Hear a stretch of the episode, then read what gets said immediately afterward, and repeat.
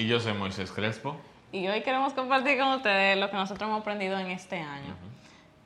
Eh, como nosotros nos casamos en diciembre, como- eh, o sea, cu- cuenta como nuestro, ¿cómo lo digo? O sea, lo que hemos aprendido en nuestro primer año de matrimonio, pero también en este año completo. Completo, sí. Porque al final estamos cerrando año también. Entonces, no sé si ven a Philip ahí. Posiblemente. Ok. El punto es que eh, hoy queremos compartir con ustedes lo que hemos aprendido, o sea, a nivel de matrimonio, a nivel personal, a nivel de nuestra fe, como en todos los aspectos posibles.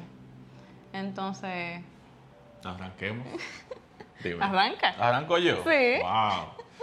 Bueno, esto ha sido un año, como tú dices, el hecho de que nosotros nos, nos casamos exactamente hace un año y también estamos cerrando años, como abriendo ciclos, cerrando ciclos juntos en las dos cosas. Entonces, por ejemplo, yo aprendí muchísimo en el matrimonio también. Eh, sobre todo como que en el matrimonio uno entiende que uno solamente aprende cosas eh, en conjunto, en Ajá. plural, pero realmente también yo aprendí muchísimas cosas de mí, cosas que yo tenía que corregir, eh, actitudes que quizás no estaban bien, que yo... ¿Cómo que?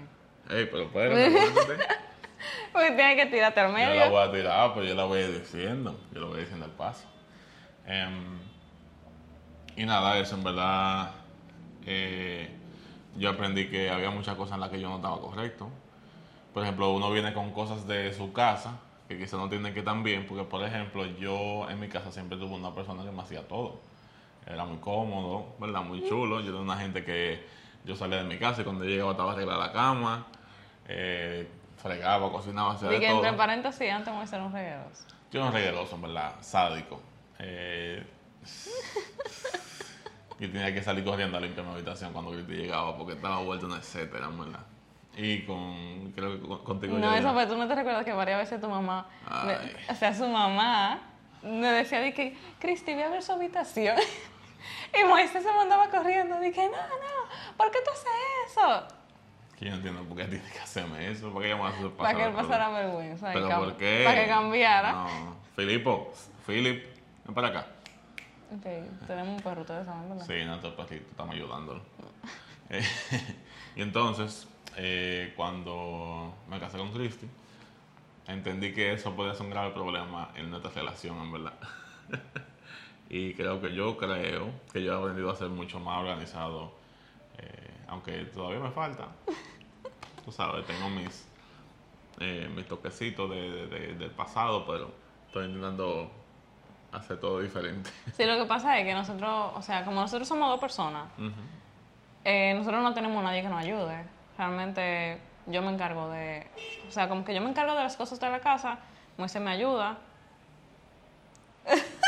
Porque Moisés me ayuda. Ella no lo dijo como con mucha duda. Ok. El punto es que, eh, por eso es como que, o sea, Moisés ha tenido como que ser más intencional en cuanto a ayudarme. Claro, y he tenido que recordármelo incluso, porque a veces se me pasa, ¿verdad? Yo veo que estás haciendo las cosas y para mí es como que, ah, es normal que me hagan las cosas. Y después como que, ah, no, no, no, ¿verdad? Yo tengo que, tengo que meter mano igual porque yo vivo contigo. Y yo soy tu esposo, no tu jefe. Pero una de las cosas como que, que tiene que ver con eso, que yo aprendí, fue como a... Hay cosas que yo puedo hacer sin necesidad de discutir. Por ejemplo, yo antes escuchaba mucha gente que decía, que se quejaban de que, porque los hombres cada vez que van al baño siempre ponen la ropa Al lado. al lado del, del canasto de la ropa sucia y nunca la pueden poner adentro. Entonces, cuando yo comencé a ver que a veces Moisés hace eso, yo dije, yo no voy a discutir por eso, porque no tiene nada de sentido. Entonces, yo mismo lo recojo y yo lo pongo ahí. Eso yo creo que tiene que ver también con, con el orgullo. Como, como- o sea, hay cosas que también yo hago, que quizás, bueno, te- a veces te la menciono, a veces no. Que si la gaveta quedó abierta, cualquier disparate como ese. Y a veces antes yo como que, ah, no, yo tengo que pelearle por eso para que no lo haga, pero en verdad, es como nada. Simplemente Sí, porque oigan el dilema de nosotros. O sea, yo de, o sea, Moisés, cada vez en la cocina, tú te recuerdas, Moisés dejaba todos los gabinetes abiertos, todo, o sea, todos los gabinetes abiertos, parecía que una bomba en la cocina. Ey, ey, ey, Eh, sí, pero entonces yo voy a decir lo mío. Entonces yo dejaba toda la gaveta de la habitación abierta. Todas. Entonces, yo le discutía a él, o sea, no discutía, yo le decía como que muy, pero cierra la cosa. Entonces después él iba donde mí, como que, pero tú cierras la gaveta. y como que al final, ok, los dos tenemos el mismo problema, pero en, en áreas diferentes de la casa. No, y que son temas que también otra cosa que yo he aprendido, no por todo tiene que discutir. O sea, no, no por todo se discute. Si pasa algo que no es de gran relevancia, yo no tengo por qué pelearte por eso, sino yo te lo puedo decir, mira, acuérdate que cierre la gaveta, no. Cada vez que tú pasas, tú dejas la gaveta abierta. O sea, Y lo mismo yo con la ropa, o sea, a veces Moisés eh, deja la... me están haciendo un roast. No, no, no, lo que pasa es que ya yo, o sea, yo no te peleo por eso. No. Yo lo que digo, Moy, mira, eh, yo voy a lavar y yo tengo que recoger ropa en varias partes de la casa cuando debe estar En dos solamente en partes una. de la casa. Bebé, en el baño En la oficina y en el baño. y en el otro baño. Yo me baño ahí a veces. Eso no es verdad, muy rara vez tú te A bañas. ahí. veces. El punto es que ya, como que hay cosas por las cuales no hay, no hay necesidad de discutir, que se pueden hablar y que ya, o sea, uno lo recoge y ya y se evita ese momento de estar peleando sin necesidad, porque al final las discusiones lo único que hacen es como dañar la relación y Sí. hacernos pasar un mal momento. Sí, depende si también, o sea, no es que todo no se debe discutir o de hablar, o sea, hay cosas que hay que No, yo digo ¿no? por- porque no es lo mismo, por ejemplo, yo decirte muy, mira, deja Claro, de poner pelear. la ropa. Y entonces, ah, pues yo comenzaba, tú siempre, Sí, estás dejando la ropa en todos lados, tú eres un regaroso, tú no sirves. Eso, Oh no es lo mismo. God. wow. No es lo mismo. Entonces, em, algo que ya yo he mencionado antes, pero que entiendo como que siempre es muy importante recalcarlo, el hecho de que, o sea, algo que yo aprendí, que me di cuenta ya en el matrimonio, es que hay que ser mucho más intencional en el matrimonio que en el noviazgo. Y esto yo quiero hacer como una aclaración, o sea, em, ¿cómo lo planteo? Como no esperen que en el matrimonio salga algo que usted no sembró en el noviazgo. Porque, o sea, en el matrimonio solamente va a salir lo que usted sembró en el noviazgo. Entonces, si, por ejemplo, una pareja no es intencional desde el noviazgo, no espere que eso salga de la nada en el En el matrimonio. sí. O si a una pareja le cuesta demostrar afecto, demostrar amor, no espere que eso salga de la nada en el matrimonio. Porque yo he escuchado tanta gente que comete el error de casarse pensando que en el matrimonio Va las cosas se van a mejorar. Sí, Cuando realmente es mucho más probable que se pongan peor. claro. Porque las cosas que no se, se tratan, Exacto, ¿eh? las cosas que no se tratan en el tiempo, al final es como una bola de nieve. Entonces, yo me di cuenta de que, o sea, Moisés y yo trabajamos mucho el hecho de ser intencional en nuestra relación, el hecho de comunicarnos, de hablar las cosas, de sacar tiempo para nosotros dos. Y en el matrimonio nosotros realmente tuvimos como que, ok, si en el noviazgo fuimos intencional, ahora tenemos que ser Mucho el más. doble de intencional. Claro. Pero eso fue porque lo cosechamos en el noviazgo. Entonces quiero como que se queden con eso, porque realmente lo que usted no cosecha en el noviazgo, no espere que salga en el matrimonio y no cometa el error de creer que casarse es la la salida para los problemas en el noviazgo, porque no es así. Va a tener que trabajar O bastante. sea, es mucho más probable que tú te metas en un lío mucho más feo. Entonces, Sí. y no quiero ponerlo como tan drástico, porque quizá no todo sea tan, tan drástico, pero es como la, la advertencia de que no, o sea, es una locura en verdad. Como tú no tratas algo en el noviazgo y crees que el matrimonio lo cambia todo. Claro. No, en el matrimonio hay, hay que ser más intencional, en el matrimonio hay que ser como que esforzarse más y, y tratar como de, de- ¿Se entiende? ¿Se entiende lo que? Claro, yo lo Ok. entiendo. No, y también que en cuanto a lo de ser intencional, yo creo que los dos en este año hemos aprendido a que estar juntos no es necesariamente pasar tiempo juntos. ¿Qué, qué queremos decir con esto? Que, por ejemplo, nosotros vivimos juntos y también trabajamos juntos y trabajamos juntos en la misma casa. O sea, Exacto. o sea, tenemos, trabajamos foto y video, lo que todo el mundo lo sabe, pero trabajamos en la habitación de al lado a nuestra habitación donde dormimos, o sea, justo al lado. Y nos pasamos el día entero juntos, ¿verdad? Como 23 de las 24 horas quizás no la pasamos literalmente juntos el día entero, pero eso no significa que estemos cultivando nuestra relación y que estemos pasando tiempo de calidad juntos, sino que simplemente estamos habitando el mismo espacio y no necesariamente eso eh, significa que lo estamos disfrutando, que estamos dedicando tiempo. Exacto. Y muchas veces, o sea, yo siento que es muy fácil eh, dejarlo pasar y entender que, que estamos pasando tiempo juntos. Sí, porque estamos juntos. Porque estamos uno al lado del otro. Y Estamos a veces, en la misma casa. a veces alguien me decía, me decía, mira, eh, no estamos pasando tiempo juntos, que sé yo, que yo decía, pero estamos, como estamos aquí el día entero, aquí en la misma casa, y después yo me dado cuenta como que, wow, en verdad no, en verdad sí necesitamos pasar eh, tiempo de calidad Sí. juntos, salir, ver, aunque sea dentro de la casa, ver una película juntos, hablar de temas diferentes juntos, Sí.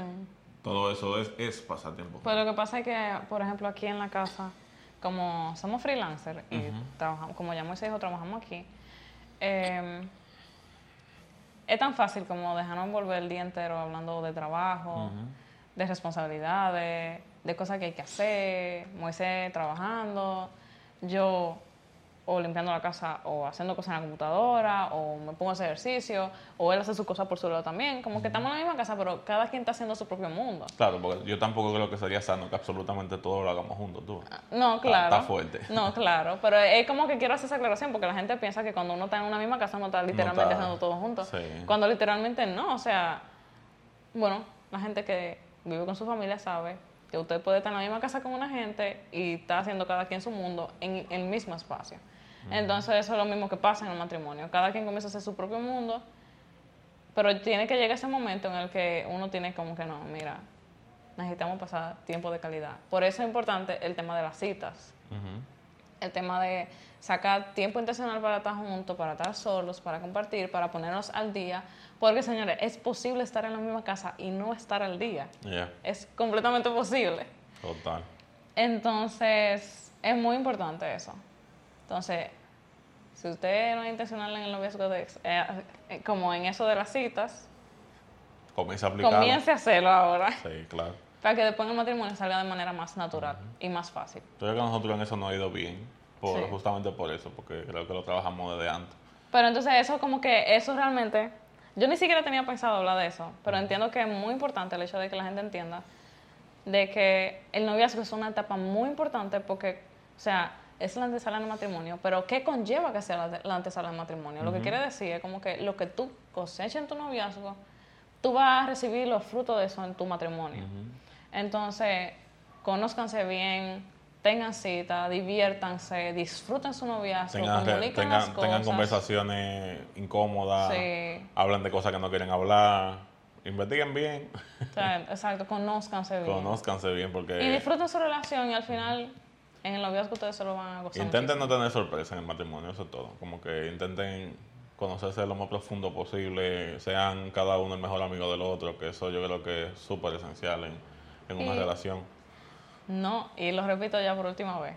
No crean que el matrimonio va a ser la solución a los problemas del noviazgo. Eso nunca va a ser así. Van a aparecer más problemas, van a trabajar más. Entonces, ¿qué otra cosa? Yo creo que, que ella en verdad ha sido súper heavy, está casado. Claro, yo lo he disfrutado muchísimo, pero también en este, en este tiempo yo he aprendido cómo ser mucho más dependiente de Dios, como un 180% más en nuestra relación. Ujú. Eh, bueno, yo no sé si yo lo hablaba en el podcast, pero yo creo que yo he aprendido a ser eh, dependiente de Dios mediante crisis que han pasado eh, en, en mi familia, en diferentes cosas. O sea, desde chiquito han pasado muchísimas cosas, crisis y demás.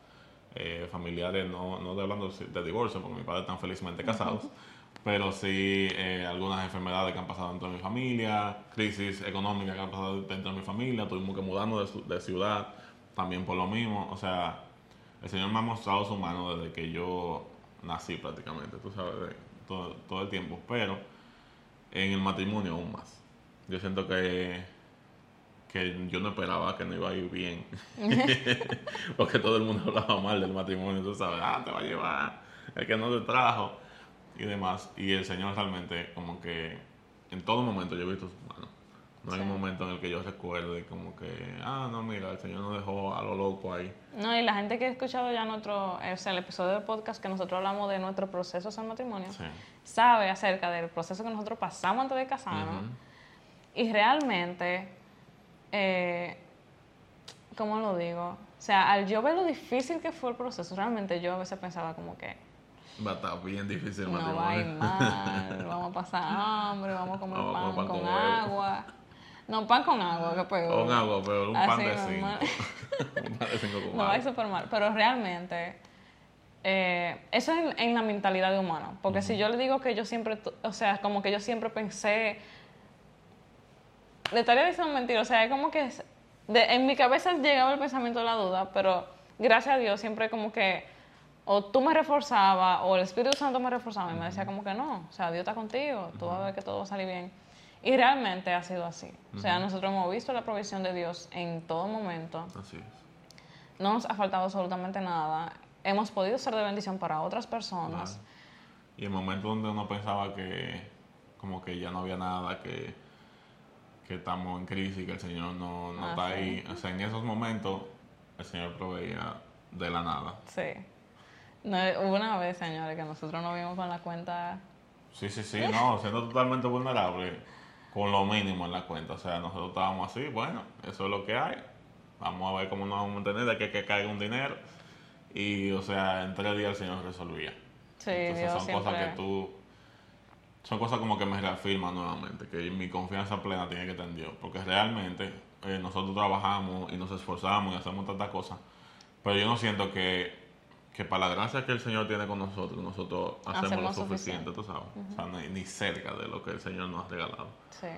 Entonces, nada, eso. Aprender a ser muy dependiente de Dios. Yo siento que eso también te quita un peso encima eh, de tus hombros. El entender que sí, tú tienes que trabajar, sí, tú tienes que esforzarte, pero no depende plenamente de ti. O sea, no es verdad que Como que no dependemos del dinero. no más del dinero, exacto. No dependemos del dinero ni de nuestro trabajo, que eso fue una de las enseñanzas que Dios tuvo conmigo este año, porque, o sea, perdón que, que como que coja esa línea, pero este año yo me encontré, creo que fue como marzo, abril por ahí, luchando mucho con la idea de que necesito dinero, necesito dinero para estar bien, necesito dinero para que las cosas funcionen, necesito dinero. Y de verdad, como ese pensamiento de que necesito generar, y yo estaba literalmente trabajando o sea, haciendo todo lo posible para que nuestro trabajo como, o sea, nuestro trabajo independiente, la gente que, que lo conoce, Crespo Cruz, funcionara.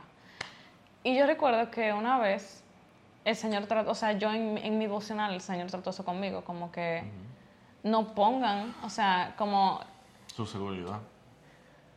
fue un versículo, o sea, fueron varios versículos, pero el, el tema que el Señor trató conmigo preciso fue el, la palabra se me olvidó ahora mismo.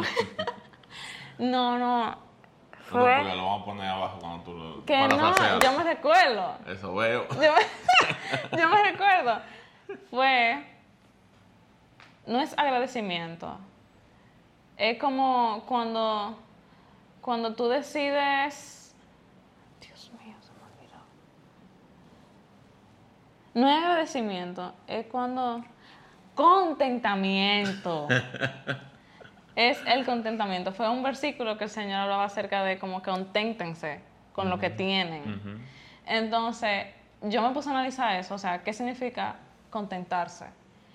Y el hecho de simplemente, o sea, ser agradecido con lo que uno tiene ahora. Y un versículo también que el Señor puso en mi corazón, que es el que dice, como que oren por lo que ustedes necesiten, pero den gracias por lo que ya Dios ha hecho. Y fue como que, ok, o sea, es como que, ok, yo puedo pedir por lo que necesito, pero Dios me llama a mantenerme recordando lo que ya Él ha hecho. Es como que yo, o sea, eso me, me lleva a seguir ejercitando mi fe, porque al final me hace recordarme, ok, no, mira, yo necesito tal cosa, pero ya Dios ha hecho esto, Dios ha hecho lo otro, Dios proveyó para nuestra boda, Dios proveyó, como que Dios nos ha dado todas las cosas. Recordar la fidelidad de Dios, de todo lo que le ha hecho. Y eso fue un tema que Dios trabajó mucho conmigo este año, el hecho de, o sea, como que Cristi, recuérdate que tú no dependes de tu trabajo, tú no dependes de tu dinero, tú dependes de mí. Y, o sea, obviamente yo tengo que trabajar, yo tengo que hacer mi parte, pero no poner mi fe como que si mi salvación, mi bienestar, mi esperanza está en el dinero. Así es. Porque realmente no es así. O sea, mi esperanza, mi salvación y, y todo lo bueno que me pueda pasar solamente está en Dios y Él es que tiene cuidado de mí. Y con esto no queremos decir que no se, no se debe trabajar, ni que no se debe estudiar, ni que no, no, O sea, todo eso es orden, eso hay que hacerlo. Yo, yo le decía a Cristo ahorita, yo no creo que Dios apoye algo. Sí. Hay que trabajar, hay que esforzarse, pero La clave yo creo que está en el versículo que dice como que como no hagan tesoros aquí en la tierra, donde el orín corrompe y toda esa cosa, sino que hagamos los tesoros en, la- en el cielo. O sea, Así al es. final no es que no trabajemos, sino que cuidemos dónde nosotros ponemos nuestro corazón. O sea, si nuestro corazón va a estar en el dinero y en el trabajo, o si nuestro corazón va a estar en Dios, aunque estemos trabajando aquí. Yo entiendo que, que se trata de eso. Yeah. Te callé. No. ya tú lo dijiste, ya tú dijiste lo que tenía que decir. Entonces, em, ya hablamos de matrimonio, hablamos de fe, em, algo personal que yo he estado que Dios ha estado trabajando conmigo ha sido el hecho de que em, no sé cómo decirlo, pero ok. Desde pequeña, o sea, yo soy la mayor de mi familia. Y como que siempre tuvo la expectativa sobre mí de que cómo yo debía ser hacia mis hermanos. Había mucha expectativa. cómo yo debía ser frente a la iglesia, cómo yo debía ser frente a otra cosa, qué iba a pensar la gente si yo usaba uno, qué sé yo, como cosas triviales, no ni siquiera cosas a veces que realmente fueran espirituales sí. o pecados. Entonces, eso causó en mí el hecho de yo luchar con el perfeccionismo y entender que yo debía satisfacer las expectativas que todo el mundo tuviera acerca de mí, algo que literalmente es imposible. Pero literalmente yo intentaba con todo lo que yo pudiera cumplir con las expectativas que cada persona tuviera acerca de mí. Imagínese el peso de, de la familia, de mí, de la iglesia, de, la- de todo el mundo, de los amigos, o sea, todo, de el, todo mundo, el mundo. Cumplir con esas expectativas, imagínese ese Y, o sea, no era que alguien me lo pidiera, sino como que yo sentía esa carga. Entonces, y lamentablemente yo creo que a veces como que el enemigo se vio esa lucha y a veces ponía personas que me recordaban eso. O sea, como que si yo no cumplía con su expectativa, entonces o me hablaban mal, o me humillaban, o me trataban mal. Entonces eso me hace sentir como que Que tú tienes. yo tengo que cumplir la expectativa. Entonces, algo que, que, o sea, yo pude identificarlo este año, porque yo no lo identificaba. O sea, yo simplemente me daba mucha ansiedad, me daba mucha tristeza, el hecho de sentir, como sentirme poco suficiente, como cosas, pero yo nunca llegaba a identificar por qué yo me sentía así.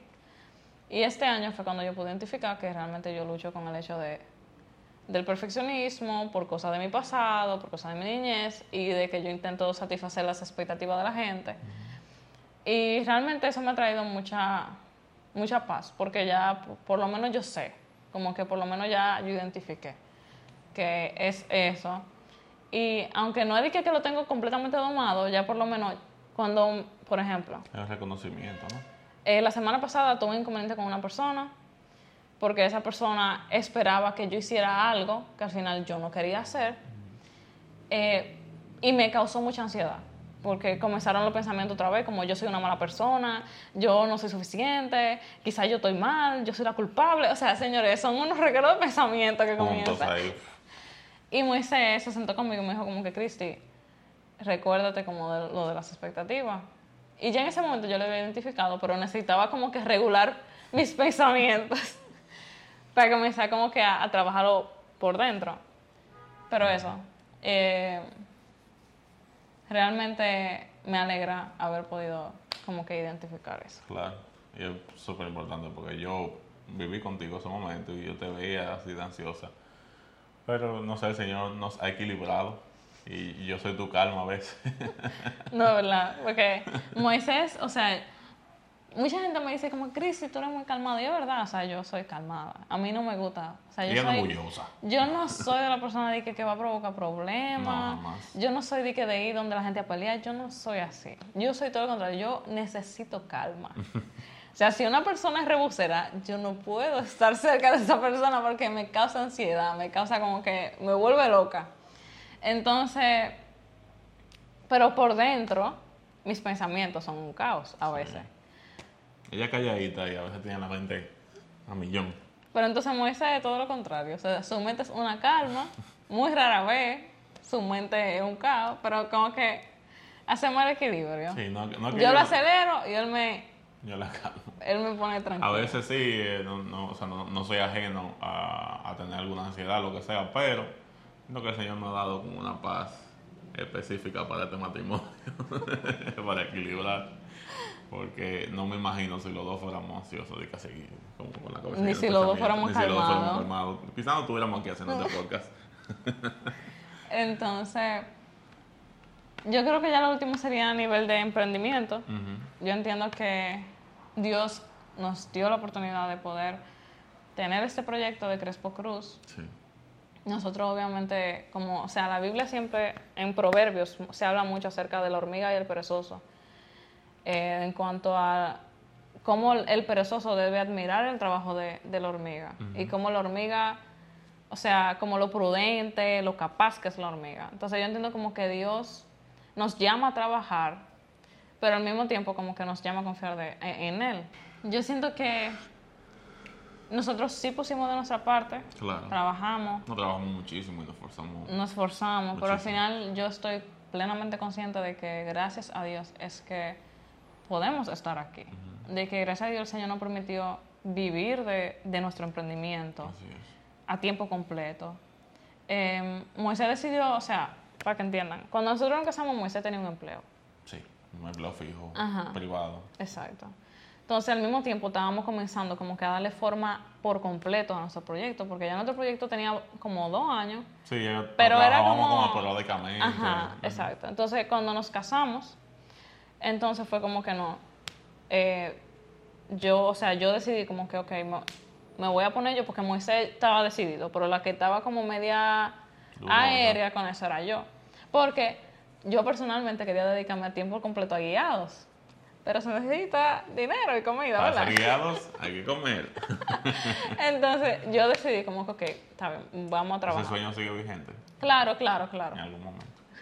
Entonces, eh, comenzamos a darle forma full los dos y, eh, come- o sea, comenzamos a alentar el deseo de Moisés de renunciar a su empleo.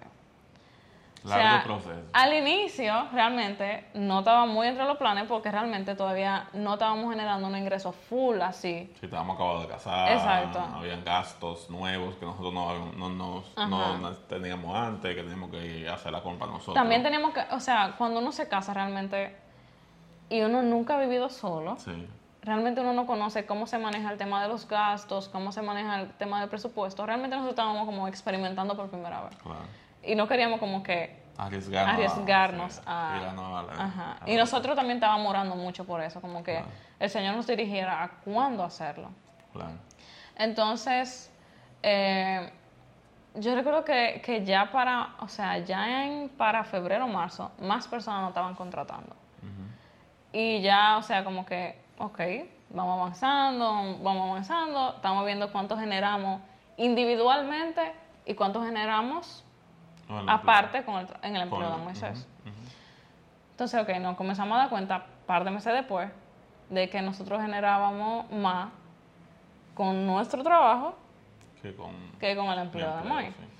Entonces, eso nos llevó a cuestionarnos si nosotros estábamos perdiendo dinero porque Moisés estuviera empleado, porque Moisés tenía un empleo de 9 a 5, que lo De explotaba, luna a viernes. y cuando él salía de ahí, obviamente él estaba muy cansado para editar, porque era, literalmente era como si él estuviera trabajando el día el día completo. completo. O sea, era como que el día completo, no, trabajando para el empleo y trabajando para nosotros. Sí, entonces al final era computadora, computadora, computadora, Ajá. grabando, grabando, grabando. O sea, al final era el día completo trabajando en lo mismo, Sí. prácticamente, o sea, en, el misma, en la misma área. Nosotros íbamos a un episodio del emprendimiento y estamos hablando de esto ahora. Bueno, too late. El punto es que eh, nosotros estábamos hablando y yo le decía a Moisés como que Moisés ya renuncia, renuncia, renuncia.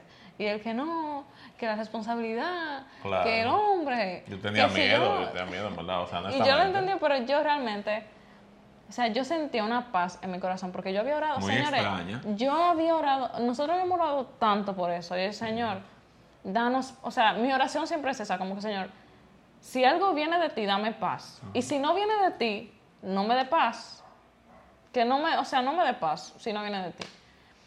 Y yo sentía una paz con ese tema.